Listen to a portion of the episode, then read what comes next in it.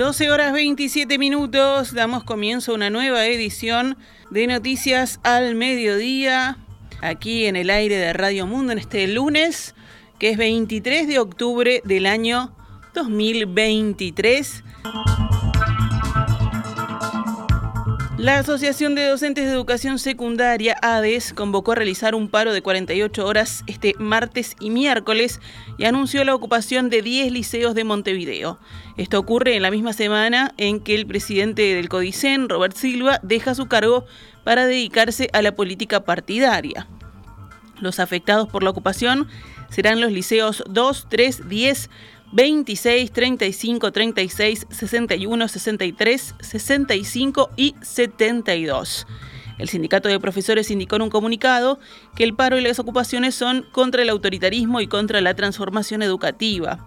Además, el sindicato agregó otros motivos como en defensa de los aprendizajes de nuestros estudiantes. En ciclo básico esta transformación ha implicado caos y recorte de contenidos, por lo que rechazamos que se amplíe a cuarto año, dicen. Por lo antes mencionado es que exigimos la suspensión inmediata de la reforma antieducativa, así la denominan, rechazada por todos los colectivos docentes, estudiantiles y universitarios.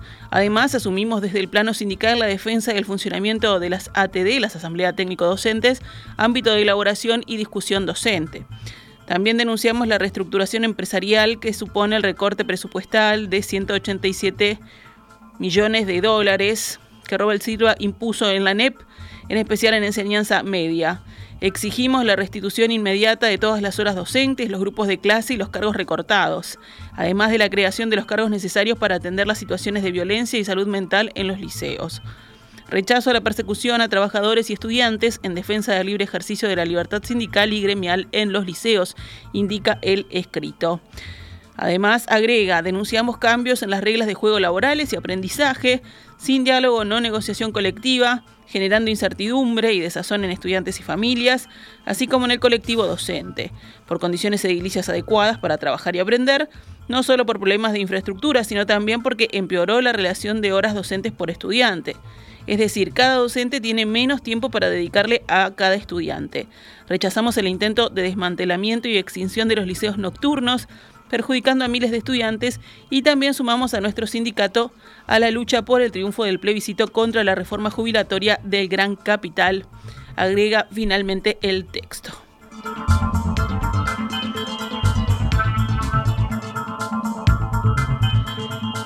La iniciativa que impulsa el Ministerio de Transporte y Obras Públicas para construir la primera autopista del país aún no tiene definido cuál será su recorrido.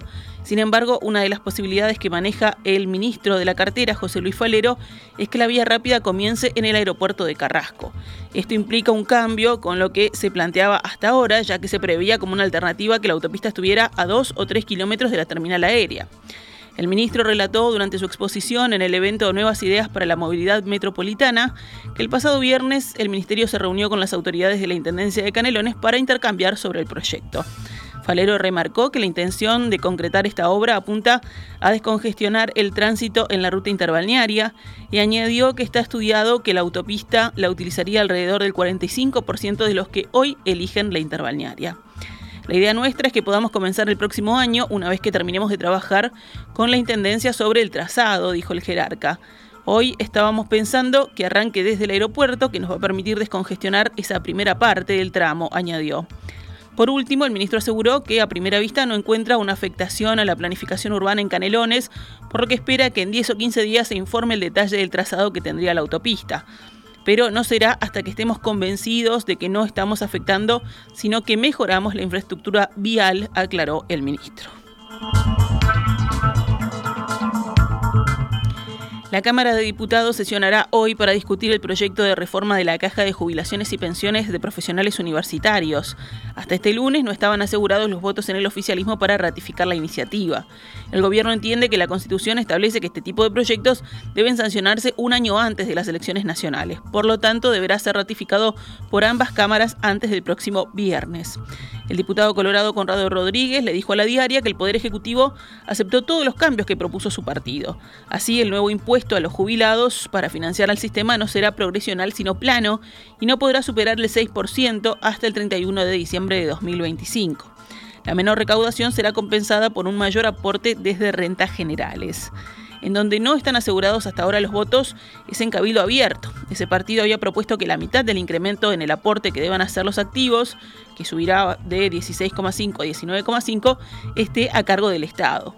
El diputado Martín Sodano había reconocido el viernes la necesidad imperiosa de reformas a las cajas profesionales, pero sostuvo que la respuesta del gobierno sigue sin llegar.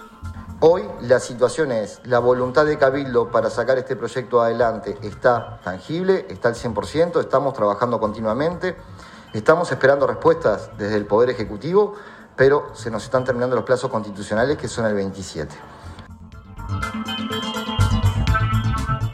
Por el camino quedaron algunos planteos de la coalición, por ejemplo, redireccionar el IAS que pagan los profesionales jubilados desde el Banco de Previsión Social a la caja. También el aumento de los timbres profesionales. El Frente Amplio en principio no dará sus votos al proyecto. El diputado Gustavo Olmos dijo que no hubo suficiente tiempo para analizarlo. Los colectivos de, de profesionales tienen distintas visiones, a diferencia de la caja bancaria, donde uno tiene una única patronal, un único gremio y este y el gobierno y eso facilitó bastante las cosas. Acá las voces eh, son múltiples, entonces en ese sentido el Frente Amplio en, en principio no, no va a estar acompañando. Los nacionalistas prefieren aprobar el proyecto tal como llegó desde el Poder Ejecutivo. El presidente de la Cámara, Sebastián Andújar, le dijo a la diaria que puede que el resultado de la votación termine siendo negativo. Cambiamos de tema. La Comisión Técnica Mixta de Salto Grande deberá refrendar este miércoles las renuncias ya firmadas de 15 funcionarios que fueron designados en forma directa entre 2020 y 2021 en la delegación uruguaya ante ese organismo. De esos funcionarios, 13 pasarán a desempeñarse con contratos a término, un aspecto exigido por Cancillería tras las denuncias de clientelismo en el ente binacional. Según el observador, otros 15 funcionarios seguirán sin modificaciones en su régimen laboral. Entre ellos hay cuatro ediles nacionalistas, tres de ellos presentaron la semana pasada su renuncia a la Junta Departamental. A todo esto se suman las renuncias del actual presidente de la delegación, Martín Brutarán, a su puesto permanente de asesor de la comisión, de Pablo Constenla como coordinador de desarrollo regional, de Juan Ignacio Urcade en la asesoría letrada y del actual vicecanciller Nicolás Albertoni, que estaba de licencia sin goce de sueldo en un cargo de secretario general de la comisión. Vamos con otras noticias. Un siniestro de tránsito fatal ocurrió en la mañana de hoy en el kilómetro 169 de la Ruta 8 en La Valleja. Allí falleció la alcaldesa interina de Aceguá, Giselle Ferreira, según informó la policía caminera. El conductor y otra acompañante sufrieron lesiones de entidad, agregó Caminera. Ambos fueron trasladados al hospital de Mariscala. En el panorama internacional, en Brasil, un tiroteo en una escuela de San Pablo dejó hoy una estudiante muerta y tres heridos, según las autoridades, que agregaron que el atacante ya fue detenido. Según la prensa local, el ataque ocurrió luego de que una persona que vestía uniforme escolar ingresara esta mañana a la escuela pública Zapopemba, en la zona este de San Pablo.